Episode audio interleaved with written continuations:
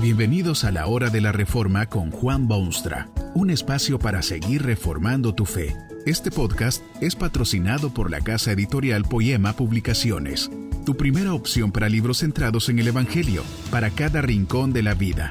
Para ver los nuevos libros de este mes, visita nuestra página www.poema.co. Ahora escuchemos a Juan Boonstra con el programa de hoy.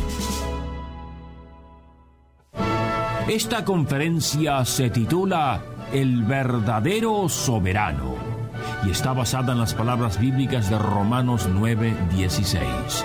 Así que no depende del que quiere ni del que corre, sino de Dios que tiene misericordia.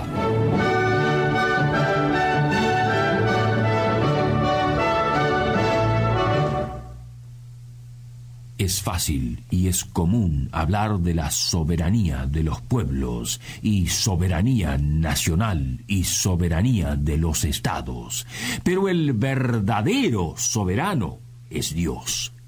Es mucho más soberano el pueblo y la nación y el estado que derivan esa soberanía de Dios que el pueblo, nación o estado que la deriva de alguna otra fuente. El que grita por las calles ni Dios ni maestro es mucho menos soberano que el que se arrodilla cada noche y se humilla sinceramente delante de su Creador. Esta cuestión de la soberanía es ciertamente complicada y ha sido motivo de grandes conflictos en la historia humana. ¿No se cree soberano el hombre, por ejemplo, que tiene su casa y un patio y un jardín? ¿No cree usted que tal hombre es soberano siempre y cuando se limite a su propiedad? Exactamente lo mismo ocurre cuando un grupo de seres humanos se unen a manera de nación y declaran que desde este punto hasta aquel se extienden sus dominios y que sobre ellos se consideran soberanos. Soberanía quiere decir que uno puede hacer y deshacer a su gusto y placer, que nadie tiene derecho a decirle a uno lo que debe hacer o cómo. Ser soberano indica que uno no tiene necesidad de nadie aparte de sí mismo y sus recursos personales. La idea de soberanía despierta fuertes emociones y celosas expresiones de parte de la inmensa mayoría de seres humanos.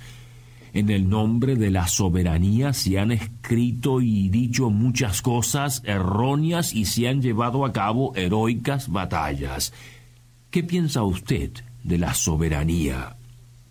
Uno de los más insignes pensadores del mundo occidental fue San Agustín. Su pensamiento ha tenido más influencia que ningún otro hombre de la antigüedad y sus escritos resultan sobriamente contemporáneos luego de todos estos largos siglos. Fue San Agustín quien dijo Deo servire vera libertas, lo cual traducido quiere decir servir a Dios es verdadera libertad. La historia ha comprobado la verdad penetrante de esa observación. Donde no se sirve a Dios, la inestabilidad reemplaza a la libertad, lo arbitrario suplanta lo moral y la confusión aborta el progreso. San Agustín tenía razón, porque el verdadero soberano es Dios y quien a él le sirve disfrutará verdadera libertad. El hombre y los pueblos pueden rechazar la soberanía de Dios, pero eso en nada quita a ese Dios de sus atributos excepcionales. Dios tiene en sus manos las riendas de la historia y ni siquiera un pajarillo cae a tierra sin su voluntad. Al hombre no le agrada este concepto bíblico de la soberanía de Dios. Prefiere descartarlo y creer que es Él mismo quien está en el timón. Prefiere sus propios caminos en vez de los de Dios. Quiere ser independiente en vez de arrodillarse en humildad. El resultado es siempre, inexorablemente, desastroso. Allí está el caso del antiguo pueblo de Israel, por ejemplo. Este pueblo tenía privilegios cual ningún otro pueblo de su tiempo eran pueblo esencialmente designado para llevar la bandera de Dios por el mundo, para enseñar al mundo la verdad del verdadero soberano. Dios designaba a los jueces y profetas y gobernantes de aquel pueblo. Pero un buen día en Asamblea Popular demandan del profeta Samuel que se les dé un rey como los reyes de las naciones vecinas. Aquello fue una puñalada en el corazón de Samuel, porque sabía del desastre que vendría si esos anhelos se cumplían. Trata de disuadir a sus contemporáneos de semejante demanda porque sabía que servir a Dios es verdadera libertad. Samuel tiene miedo de que su pueblo ponga su atención en el rey en vez de Dios, quien es el verdadero soberano. Samuel casi derrama lágrimas de tristeza al ver a su pueblo, y es Dios quien le informa de la triste realidad. Y esto es lo que le dice a su fiel siervo Samuel. No te han desechado a ti, sino a mí me han desechado, para que yo no reine sobre ellos la terquedad incomprensible del hombre pecador, cuando tiene lo mejor codicia su propia destrucción y lo hace bajo el rubro de creerse soberano. Al hombre no le agrada pensar que hay un Dios soberano, absolutamente soberano, el verdadero soberano. Pero Dios es soberano. El apóstol Pablo en sus escritos deja ver esta verdad bíblica en todo su brillo y esplendor. Oiga usted estas palabras, por ejemplo. Así que no depende del que quiere ni del que corre, sino de Dios, que tiene misericordia.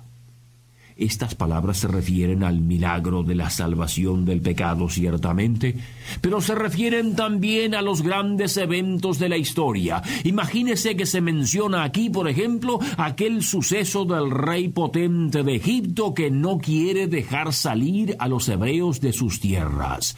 El faraón se cree y considera soberano sobre todos los habitantes del territorio nacional. No hay Moisés, ni grupo de personas, ni sacerdotes sacerdotes ni sabios que pueden decirle a él lo que debe hacer. No dejará salir a ese pueblo. Pero el faraón estaba terriblemente equivocado, porque dice la escritura que Dios le dijo a faraón, para esto te he levantado, para mostrar en ti mi poder y para que mi nombre sea anunciado por toda la tierra pobre rey de Egipto. Se creía soberano y poderoso y decisivo y centro de todo, mientras que la realidad es que Dios lo controla todo. Él es el verdadero soberano. Si el mundo pudiese reconocer y admitir y poner en la práctica este poderoso concepto, una gran parte de los problemas del mundo acabarían instantáneamente, porque, como decía San Agustín, servir a Dios es verdadera libertad. Esta enseñanza bíblica se está volviendo cada día más necesaria porque una solución es cada día más imperativa. Lucha la humanidad por encontrar senderos viables, soluciones positivas y todo lo demás, pero prefiere dejar de lado completamente la realidad de Dios. ¿Cómo podrá tal hombre pretender que Dios esté de su parte si el hombre mismo no tiene interés en reconocer a Dios como el verdadero soberano? Este concepto profundo de la soberanía de Dios da colorido a todo lo demás en el sistema. Tome usted, por ejemplo, la cuestión de los derechos naturales del hombre. Es humano y por eso tiene ciertos derechos que son necesariamente suyos, pero no son tales derechos cosa que Dios mismo ha dado y concedido. ¿Qué derechos tendría el hombre si no hubiese sido creado en la imagen de Dios? Y piense usted en lo que hace esta verdad en la vida cotidiana. Dios es soberano y todo hombre es pues directamente responsable ante Él de cuanto hace o deja de hacer. Esto quiere decir que no es solamente el ser humilde y pobre que debe vivir consciente de Dios, sino hasta el más importante personaje y el más destacado funcionario. Dios es el verdadero soberano y todo hombre deberá dar cuenta un día de sus actos y palabras y aun sus pensamientos. El obrero deberá presentarse ante el soberano Dios y el banquero, el importador y el diputado, el general y el actor, la secretaria y la madre, el pobre y el rico. Dios es el verdadero soberano. Pero la Biblia enseña que Dios es el verdadero soberano no solo en el control de los eventos del mundo, sino también en la importante cuestión de la salvación del hombre.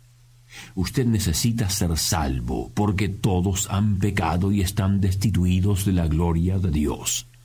Ahora bien, ¿cómo se hará semejante milagro como la salvación de alguien que ha pecado contra el santo Dios? Bueno, dice el apóstol Pablo, no depende del que quiere ni del que corre, sino de Dios que tiene misericordia. Así es, hombre del mundo, Dios tiene misericordia y Dios se llega al hombre y Dios lo llama y Dios lo capacita y Dios lo recibe al fin con brazos abiertos. No es del que quiere ni del que corre, porque Dios es el verdadero soberano. Esta enseñanza bíblica necesita ser acentuada en estos tiempos porque hay muchísima influencia humana en la religión inclusive. Todo ser humano es y será siempre responsable directamente ante Dios y no ante un contemporáneo o miembro de su propia clase. Dios es quien soberanamente provee el mensaje en su Hijo unigénito. Dios es quien soberanamente provee medios como este para hacer llegar su palabra regeneradora. Dios es quien soberanamente se llega al corazón humano, lo abre, lo transforma y le hace ver la gloria de la salvación y el gozo de la vida eterna. Cierto es que hay quienes rechazan a Dios, le dan la espalda y siguen por sus caminos de desobediencia. Pero ¿se imagina usted cuál será el castigo de los tales? No sólo el castigo de la perdición, sino el remordimiento de que tuvieron oportunidad y la rechazaron. Hasta en la eternidad Dios es el verdadero soberano. Que este mensaje nos ayude en el proceso de reforma continua según la palabra de Dios. Si quieres profundizar en la exposición bíblica, puedes buscar más recursos en www.poema.co. Allí encontrarás libros que te ayuden a entender la palabra de Dios y aplicarla a tu vida. Poema, el Evangelio para cada rincón de la vida. Nos vemos en el próximo episodio de La Hora de la Reforma con Juan Bonstra.